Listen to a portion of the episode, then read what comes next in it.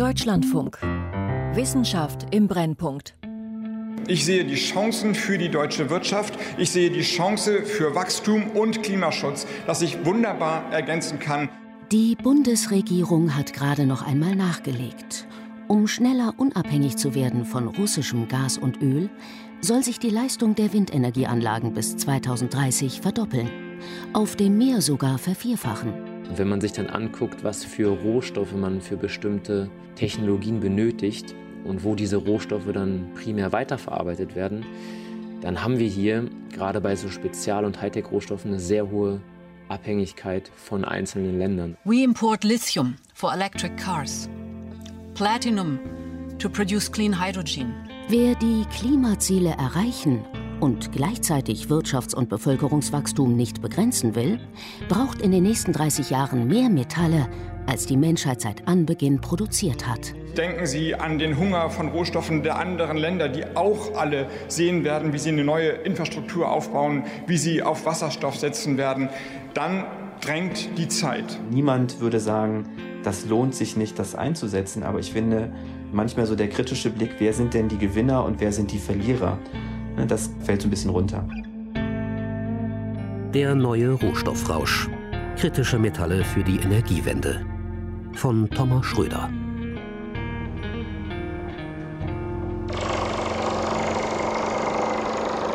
Wir reden hier über ein sehr schweres Gewicht und es kann ja nicht alles dann so schnell runtergefahren werden, es muss schön langsam, ruhig, bedacht runtergefahren.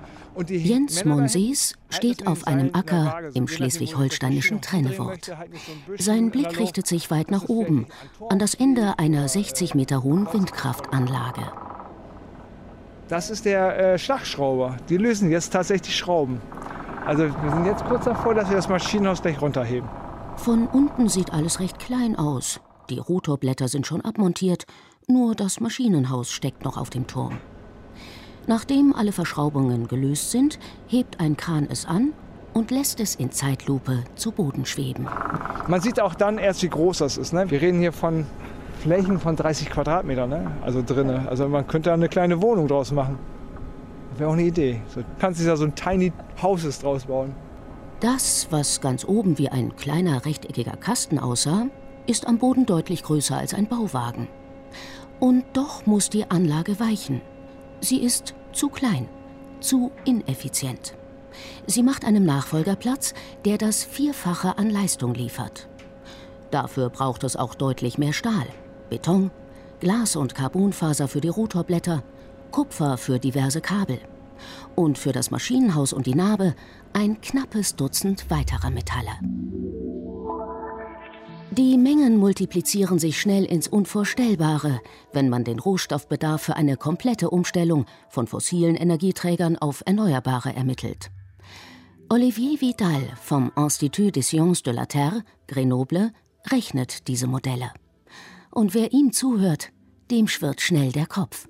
Just an example, if you look at copper, which is a very important metal, of course, in the, in the energy transition. Kupfer zum Beispiel ist ein sehr wichtiges Metall für die Energiewende. Davon verbrauchen wir derzeit weltweit etwa 20 bis 25 Millionen Tonnen pro Jahr. Und in 60 Jahren werden wir etwa 70 bis 100 Millionen Tonnen verbrauchen. Das bedeutet also, dass wir unsere jährliche Produktion um den Faktor 3 oder 4 erhöhen müssen. Und wir würden dann in den nächsten 40 Jahren genauso viel Kupfer verbrauchen, wie wir seit der Antike produziert haben. Eine solch gigantische Rohstoffproduktion würde auch ungeheure Mengen an Energie verbrauchen. Wobei für die Extraktion und die Weiterverarbeitung von Metallen heute meist noch Kohle, Öl und Gas verfeuert werden. And actually, the energy required to extract metal increases exponentially with its dilution. And the, the cost of extraction Und tatsächlich steigt der Energieaufwand mit abnehmenden Metallgehalten im Stein exponentiell an. Aus diesem Grund ist zum Beispiel Stahl, der aus Gestein gewonnen wird, das etwa 50 Prozent dieses Metalls enthält, viel billiger als Gold, das aus Gestein gewonnen wird, das gerade mal zwei Gramm dieses Metalls pro Tonne Gestein enthält. The problem is that the richest deposits uh, are das Problem ist, dass die reichen Vorkommen mit der Zeit verschwinden Und wir gewinnen derzeit Metalle aus immer weniger konzentrierten Lagerstätten. Das bedeutet also nicht, dass uns das Metall ausgeht. Aber die Produktionsenergie und der Preis werden in Zukunft voraussichtlich steigen. Und auch die Umweltauswirkungen werden voraussichtlich zunehmen. Also es sind ja nicht nur die Windkraftanlagen, die gebaut werden müssen. Solaranlagen etwa enthalten zwar deutlich weniger Stahl, dafür aber Silizium, Indium, Gallium, Silber oder Cadmium.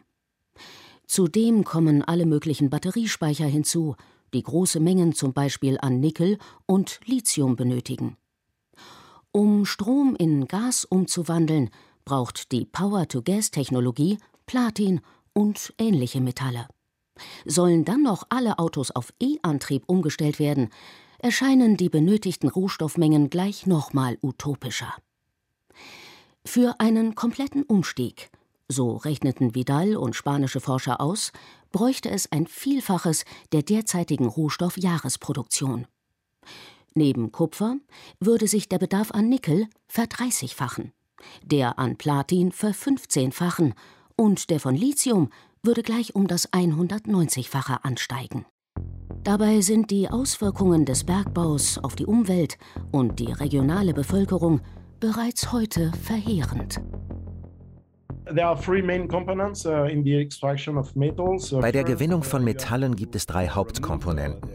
Zunächst muss man das Gestein entfernen und zerkleinern. Dann muss man die metallhaltigen Mineralien vom restlichen Gestein trennen. Und am Ende der Kette steht die Metallurgie, die hauptsächlich aus chemischen Reaktionen besteht. Ein großer Teil des Gesteins ist also uninteressant, weil es kein Metall enthält.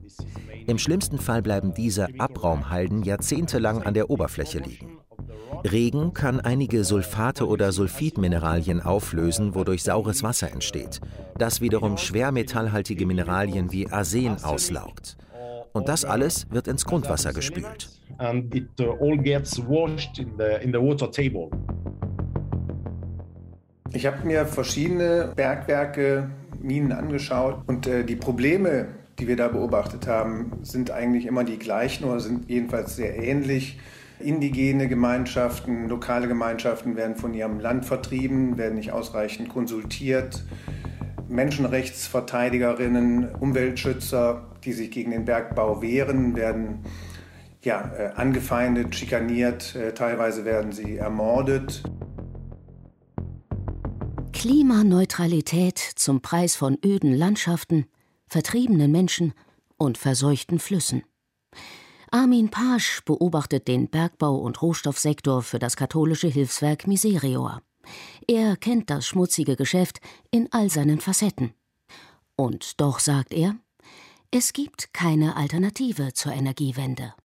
Man kann über die Zahlen auf jeden Fall verzweifeln. Äh, man muss aber auch sehen, dass die erneuerbaren Energien, also bisher zumindest einen relativ geringen Anteil am Rohstoffverbrauch haben und ein relativ kleiner Akteur sind, wenn man das jetzt mit der Automobilindustrie vergleicht oder mit der IT oder mit der Elektrobranche. Aber wenn man das alles zusammennimmt, haben wir natürlich ein Szenario, was absoluter Wahnsinn ist, was dazu führen wird, dass die planetaren Grenzen auf allen Ebenen gerissen werden. Eine vollkommen saubere Energiewende wird es kaum geben, weil so etwas wie nachhaltiger Ressourcenabbau schlichtweg nicht möglich ist.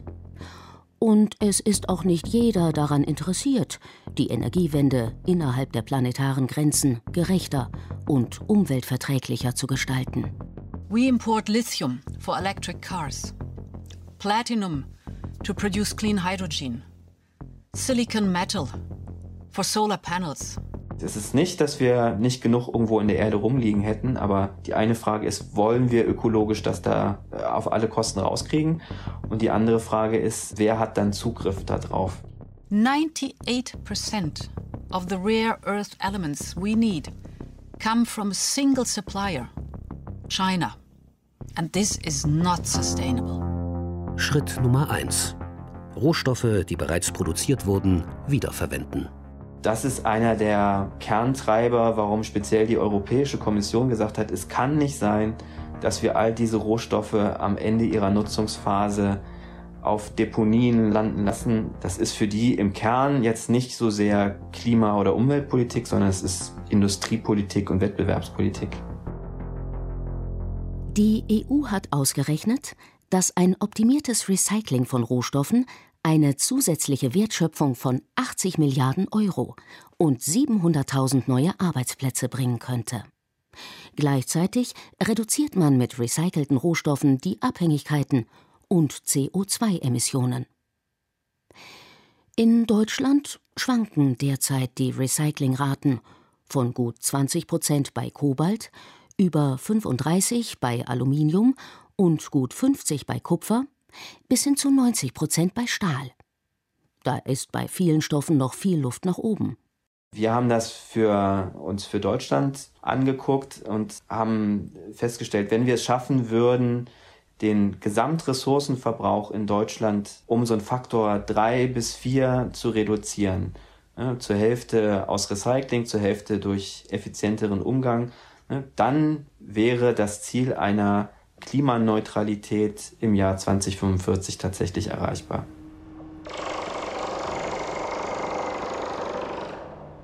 Zurück in Trennewort nahe der schleswig-holsteinischen Nordseeküste. Eigentlich sollte die alte, noch voll funktionsfähige Anlage, die hier gerade abgebaut wird, in Moldawien wieder aufgebaut werden. Aber durch den Krieg in der Ukraine begann die Finanzierung zu wackeln und die moldawischen Kunden sprangen ab. Nun wird die Firma von Jens Monsees die Anlage zerlegen, verwerten und entsorgen. Also Sie können nicht so ein Maschinenhaus in den Stahlofen reinschmeißen, sondern das muss, wie gesagt, handlich sein. Die Bleche die schneiden wir auf 6 Meter. Das ist ein Elektromotor, wie Sie es da sehen. Ähm, die werden geschreddert und dann wird das Kupfer auch wieder draus gewonnen. Kupfer, seltene Erden, Stahl. Ein Maschinenhaus ist wertvoll. Ein Recycling lohnt sich für die Unternehmen. Anders sieht das bei dem Fundament aus oder bei den Rotorblättern. Und wenn diese ja, Blätter in 80 mal 80 Zentimeter große Stücke, zerkleinert vor Ort und gehen dann in die tatsächliche Verwertung für die Zementindustrie. Na, und da wird das dann über verschiedene Behandlungsschritte ganz, ganz, ganz klein, fein wieder aufgebrochen, ja, wird äh, gemischt mit so einer Art Spuckstoffe um das Volumen zu erhöhen und nachher auch eine gewisse Temperatur zu erreichen. Und dann werden wir aus den einzelnen Fasern, die wir haben, Silikat zurückgewinnen in, beim Zementwerk. Und das kann ich dann für Zementindustrie nutzen und kann dann vielleicht neue Fundamente bauen für neue Windkraftanlagen. Also da haben wir den, den Kreislauf schon komplett, glaube ich, ganz gut äh, abgewickelt. Komplett stimmt nicht ganz, denn die Glasfaser in den Rotorblättern ist mit Epoxidharz gemischt, der lediglich verbrannt also energetisch verwertet wird. Man könnte auch Rutschen für Kindergärten aus den Rotorblättern machen oder Gartenmöbel, sagt Monsees. Nur werden die ja dann auch irgendwann zum Abfallprodukt. Ist es nicht denkbar, dass irgendwann aus Rotorblättern wieder neue Rotorblätter werden? Da ist die Forschung dran. Es gibt einige Hersteller, die machen das tatsächlich, die versuchen über gewisse Lagentechnik, aber das sind wir noch nicht. Das sind riesengroße Bäder, wo man die ganzen Rotorblätter reinlegt. Wir sehen hier schon ein recht großes Rotorblatt, aber wir reden ja von der neuen Generation mit 70 Meter und länger. Da muss auch technisch passen und es muss auch jemand bezahlen wollen. Bis 2030 sollen in Deutschland rund die Hälfte der rund 30.000 Windenergieanlagen zurückgebaut werden. Auch in der Photovoltaik wird einiges ersetzt werden müssen. Zwei Strategien sind für den Kreislaufexperten Henning Wilz dabei von großer Bedeutung. Zum einen sollten Hersteller dazu verpflichtet werden, ihre Anlagen auch wiederzuverwerten. Zum anderen sollten sie in Zukunft schon beim Bau der Anlagen berücksichtigen, dass sie am Ende ohne großen Aufwand recycelt werden können. Früher hat man nichts bekommen. Da haben wir, kann so eine Kaffeemaschine kaufen, da hat sie eine größere Anleitung als eine Windkraftanlage, weil man die, die Hersteller nichts rausgegeben haben. Das hat sich geändert, Gott sei Dank. Dass man einen Überblick behält, wo enden eigentlich bestimmte Produkte, welche Rohstoffe sind da drin, wie sind die verarbeitet. Dafür Rahmenbedingungen zu setzen, ist für mich ganz klar eine politische Aufgabe. Die EU hat gerade im März 2022 neue Regeln für Akkus beschlossen. Nach der Batterierichtlinie müssen die Rohstoffe bei der Produktion nun zu einem bestimmten Anteil aus dem Recycling stammen. Aber mit Recycling allein wird man den stark steigenden Rohstoffbedarf der Energiewende nicht stillen können, sagt Henning Wilz. Völlig klar, auch Recycling kostet Geld in der Sammlung, in der Aufbereitung. Schritt Nummer zwei. Kritische Rohstoffe ersetzen oder effizienter nutzen.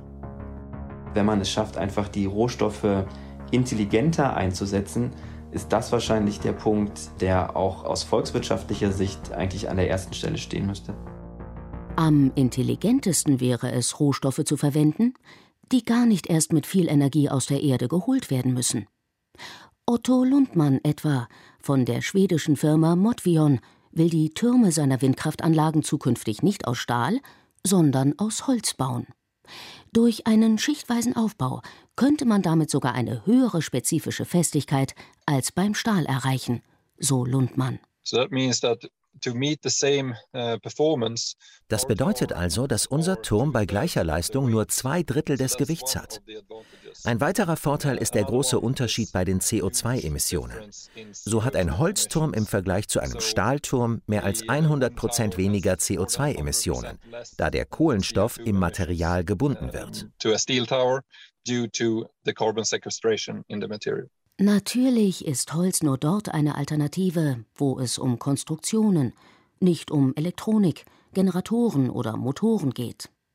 Dort, wo sich Metalle nicht ersetzen lassen, wird versucht, aus weniger mehr zu machen. Die Solarzelle etwa, einst mit 4 bis 6 Prozent Wirkungsgrad gestartet, kommt mittlerweile locker über 20 Prozent. In aufwendigeren Modellen sogar weit darüber. Noch 2006 musste man für dieselbe Strommenge eine gut dreimal so große Dachfläche mit Solaranlagen bestücken wie heute. Dabei wurde gleichzeitig der Bedarf an Silber deutlich heruntergeschraubt. Ob die Innovationen am Ende aber tatsächlich nachhaltiger sind, muss sich oft noch zeigen. Also man braucht für die Herstellung von PV-Modulen halt sehr spezifische ähm, Rohstoffe. Da ist dann auch immer die Frage, in vielen Photovoltaikmodulen wird Cadmium eingesetzt, weil das die Effizienz deutlich erhöht. Dafür haben wir eigentlich noch nicht so richtig sinnvolle Entsorgungslösungen. Cadmium ist sehr selten, sehr giftig und krebserregend. Höhere Effizienz kann auf Kosten der Recyclingfähigkeit gehen oder der Natur. Moderne Windenergieanlagen etwa gewinnen durch Permanentmagnete an Effizienz und Lebensdauer. Allerdings werden dafür seltene Erden benötigt, ne, die aus sehr, sehr wenigen Ländern tatsächlich importiert werden können, die man politisch nicht als instabil, aber unberechenbar bezeichnen würde. Man hat es ganz viel dann auch mit radioaktiven Nebenprodukten zu tun in der Gewinnung solcher seltenen Erden. Deswegen haben wir in Europa dafür die Minen zugemacht. Schritt Nummer 3. Bergbau nachhaltiger gestalten und gerechter. Wer bei Naturstrom oder bei Greenpeace Energy oder bei Lichtblick äh, Strom bezieht, setzt ja sozusagen schon auf den Goldstandard. Allerdings äh, mussten wir bei unserer Studie auch feststellen, dass selbst in diesem Sektor menschenrechtliche und umweltbezogene Sorgfaltspflichten ähm, nicht besser umgesetzt werden als in anderen Sektoren. Wir hatten eher den Eindruck, dass in der Branche der erneuerbaren Energie mitunter auch so eine Vorstellung herrscht, ähm, wir achten ja schon auf Klimaneutralität, äh, belästigt uns doch bitte nicht mit den Menschenrechten. Armin Pasch kennt unzählige Beispiele dafür, dass Menschenrechts- und Umweltstandards nicht eingehalten werden. Abhilfe sollte hier eigentlich das sogenannte Lieferkettengesetz schaffen. Also wir haben ja jetzt eine, eine, lange Diskussion um Lieferkettengesetze in Deutschland gehabt. So, und das war für mich tief deprimierend und traurig, ne, weil das, was rausgekommen ist, nicht das war, glaube ich, womit man angetreten ist und zum anderen ökologische Effekte, ne? Also welche Rohstoffe, welche Abfälle fallen eigentlich wo an, waren da ganz früh ähm, dann direkt wieder raus.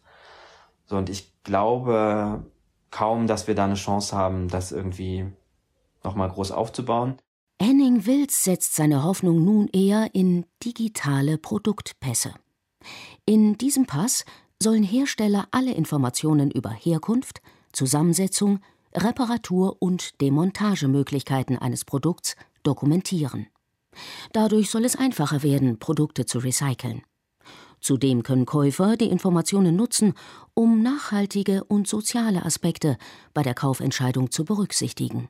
Wer hat sie wo, unter welchen Umständen produziert, was ist da drin? Aber das glaube ich viel eher als dann so ein, so ein Lieferkettengesetz mit ganz spezifischen Einzelberichtspflichten für jeden Akteur von hier bis Bangladesch.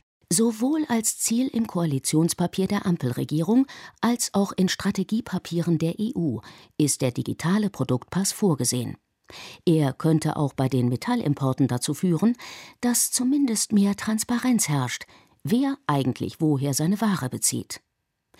Insgesamt steige hier der Druck auf Unternehmen, beobachtet Eleonore Lebre von der Universität Queensland. Uh, Als es 2019 in Brasilien zu dem Dammbruch kam, gab es kurz darauf Investoren wie die Church of England und die schwedischen Pensionsfonds, die von den Unternehmen verlangten, ihre Risiken im Zusammenhang mit der Entsorgung von Abfällen offenzulegen und sagten, wenn ihr eure Risiken nicht offenlegt, werden wir uns von euren Vermögenswerten aus euren Unternehmen trennen. Ich glaube also, dass es eine globale Bewegung für sogenannte verantwortungsbewusste Investoren gibt. Bin ich optimistisch? Ich bin mir nicht sicher. Ich bin behutsam optimistisch.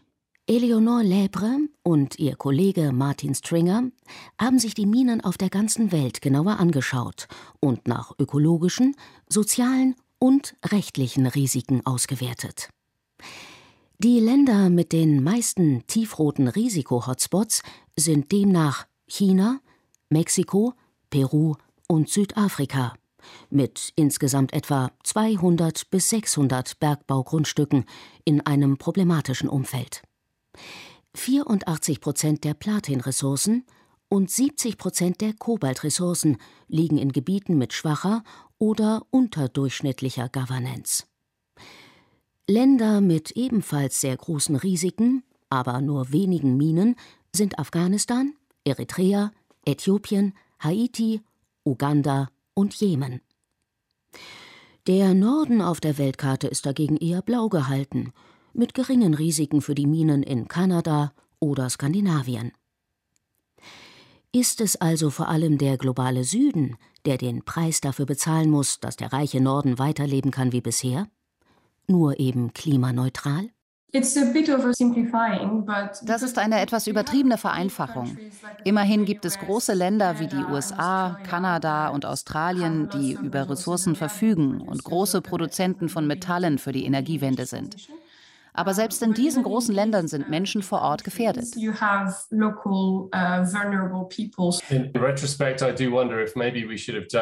Vielleicht hätten wir statt Blau und Rot nur Rottöne verwenden sollen. Denn das ist die Wahrheit. Jede dieser Minen hat Risiken. Ja. Yeah. I agree. We should have done that. So Australia has mines taking place on indigenous land. In Australien zum Beispiel wird Bergbau auf dem Land der Ureinwohner betrieben. Am Ende bleibt das Risiko, dass wir dasselbe immer weitermachen. Wir decken unseren neuen Hunger nach erneuerbarer Energie auf Kosten von Menschen, die neben diesen Minen leben. In der EU leben indes nur noch wenige Menschen in der Nähe von Bergwerken. Das liegt allerdings nicht daran, dass es hier keine Rohstoffe geben würde. Lithium etwa, das für Batterien von zentraler Bedeutung ist und dessen Nachfrage sich bis Ende des Jahrzehnts vermutlich vervierfachen wird, gibt es in großen Mengen in Serbien, Spanien oder Deutschland. Hier wie dort aber regt sich Protest in der regionalen Bevölkerung. Es ist immer not in my backyard. Man will den Bergbausektor, man will den Bergbau nicht, nicht vor seiner Haustür haben, obwohl wir mittlerweile in Europa ja Standards haben, die, die es eigentlich ermöglichen, unter möglichst umweltschonenden Bedingungen ähm, Bergbau zu betreiben. Ob diese Standards von den oft ausländischen Investoren tatsächlich eingehalten werden, daran haben Anwohner oft große Zweifel. Nicht zuletzt aus geopolitischen Gründen könnte es jedoch sinnvoll sein, wieder mehr eigenen Bergbau und Metallverarbeitung in Deutschland und der EU anzusiedeln, meint Siaman al-Barasi von der Deutschen Rohstoffagentur. Denn die Liste der kritischen Rohstoffe die die Europäische Kommission hegt und pflegt, wird immer länger. Auch durch den Angriffskrieg Russlands. Ja, Russland ist ein wichtiger Rohstoffproduzent, insbesondere Nickel. Da ist Russland ein großer Produzent für, einer der weltweit größten. Aber auch bei Titan, bei Rohaluminium, bei Kupfer, Palladium, also eigentlich fast die gesamte Bandbreite ähm, wichtiger Rohstoffe. Schaut man sich nicht nur an, wo die Metalle gefördert, sondern auch wo sie weiterverarbeitet werden, sind die Abhängigkeiten von anderen Ländern besonders groß. Bei diesen sogenannten Raffinadeprodukten ist China bei 25 der 27 untersuchten Rohstoffe der größte Produzent, sagt Al-Barazi. Nehmen wir mal Gallium als Beispiel, benötigen für die Halbleiter und für die Mikrochips. Da hatte China 2018 einen, einen, Anteil von knapp 90 Prozent in der Weiterverarbeitung von diesem Produkt. Ja. Und da gibt es diverse Beispiele, Germanium für Halbleiter, Glasfaserkabel oder eben auch Kobalt für Lithium-Ionen-Batterien. Da ist die Raffinadeproduktion eben stark auf einzelne Länder konzentriert. Diese Abhängigkeiten werden zunächst einmal nicht kleiner werden. Abgesehen davon, dass die Metallexporte aus der Ukraine und Russland teils stark zurückgehen dürften, droht auch aus anderen Abbauländern eine Verknappung. Der Bergbaugigant China hat einige Minen in der Folge von Umweltinspektionen geschlossen, was bei den betroffenen Rohstoffen zu hohen Preissprüngen und Lieferengpässen geführt hat. Für europäische Rohstoffkunden schlecht, aber eigentlich längst überfällig. Denn die Bergbauindustrie hat in China und in vielen anderen Ländern ganze Landstriche in vergiftete Ödnis verwandelt. Wieso holen wir uns die Rohstoffe eigentlich nicht dort, wo kein Mensch mit den Folgen und Nebenwirkungen direkt belästigt wird? Aus der Tiefsee zum Beispiel. Dort wachsen rohstoffhaltige Manganknollen wie Kohlköpfe aus dem Meeresboden und müssten lediglich abgeerntet werden. We are in a situation where we are trading something that we know is bad wir befinden uns in einer Situation, in der wir etwas, von dem wir wissen, dass es schlecht ist, gegen etwas eintauschen, das noch schlimmer sein könnte. Und selbst wenn es nicht noch schlimmer ist, wissen wir nicht genau, was passieren wird. Und wenn dann der Tiefseebergbau beginnt und plötzlich all diese neuen Metalle auf den Markt kommen, dann müssen alle bereits existierenden Minen mit niedrigen Metallpreisen zurechtkommen, weil es einfach zu viel Angebot gibt. Und eine Mine, die kein Geld hat, ist noch schlimmer, weil sie einfach aufhört, in Umweltprogramme zu investieren, sich nicht mehr mit den Gemeinden engagiert und alle Aktivitäten einstellt, die ihr keine Einnahmen bringen. Engaging with communities, it stops every activity that doesn't give them revenue. Eleonore Lebre zufolge ist es gar nicht schlecht, wenn Rohstoffe knapper und teurer werden. Höhere Preise könnten nicht nur zu besseren Standards in den Minen führen, sondern auch zu einem besseren Umgang mit den Ressourcen, die wir bereits haben. Denn selbst wenn die derzeit höchsten Standards beim Abbau umgesetzt würden, ist klar, es gibt keinen nachhaltigen Bergbau. Schritt Nummer 4. Rohstoff- und Energiekonsum reduzieren. Das macht deutlich, dass wir eine sehr viel grundsätzlichere soziale und ökologische Transformation brauchen und dass wir dringend äh, wegkommen müssen von diesem Wachstumspfad, von dieser Vorstellung, dass die Wirtschaft immer weiter in die Höhe wachsen kann, dass unsere Erde es verkraften könnte. Das wird einfach nicht funktionieren. Sagt Armin Pasch. Weil fossile Energieträger keine Alternative sind, bleibt also neben dem Recycling und verbesserten Technologien nur eine weitere Lösung. So wenig Energieverbrauch wie möglich. Und vor allem weniger andere rohstoffintensive Produkte, weniger Flugzeuge, Schiffe und Autos, weniger Handys, Konsolen, Trockner, weniger Rechenzentren, Fertigungsanlagen und Maschinen, kurz einfach weniger von allem. Uh, uh, Sie können sich vorstellen, was Sie wollen. Sie können die BIP-Entwicklungen in großen Regionen der Welt ändern. Sie können die Geschwindigkeit ändern, mit der sich die Technologien verbessern werden. Sie können auch die Energieeffizienz, den Energiemix ändern. Aber der wichtigste Punkt ist, dass Ihr Szenario, Ihr Narrativ vernünftig sein muss. In den Modellen, mit denen Olivier Vidal rechnet, wird sich die weltweite Autoflotte in den kommenden 40 Jahren verdoppeln. Er glaubt daher nicht an Szenarien, in denen statt 1,5 Milliarden Autos plötzlich nur noch 750 Millionen E-Autos über den Globus kurven. Doch Veränderungen, Transformationen können nicht nur bei Design, sondern auch bei Desaster erfolgen.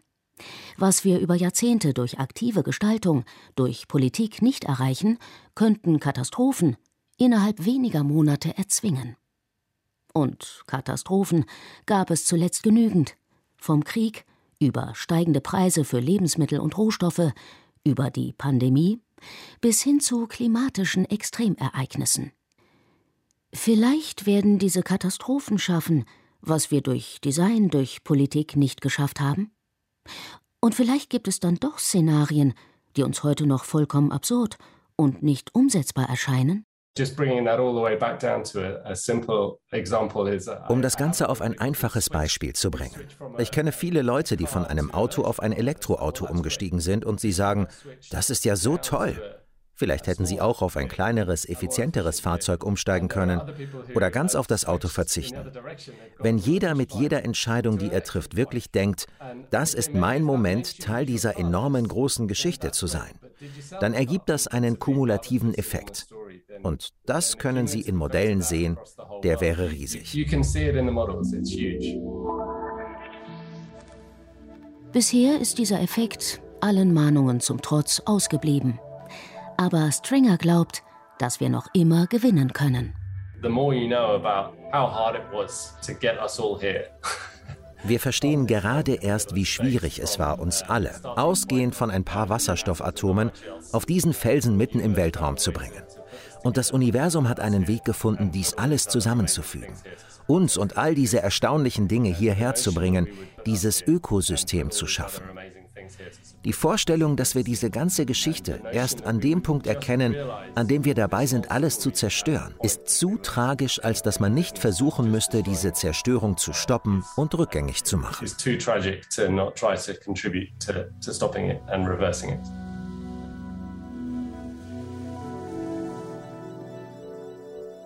Der neue Rohstoffrausch. Kritische Metalle für die Energiewende von Thomas Schröder. Es sprachen Janina Sachau, Stefan Naas, Jean-Paul Beck und Nina Lentföhr. Ton Caroline Thon und Sven Speich. Regie Nadja Kukuli-Marx, Redaktion Christiane Knoll. Eine Produktion des Deutschlandfunks 2022.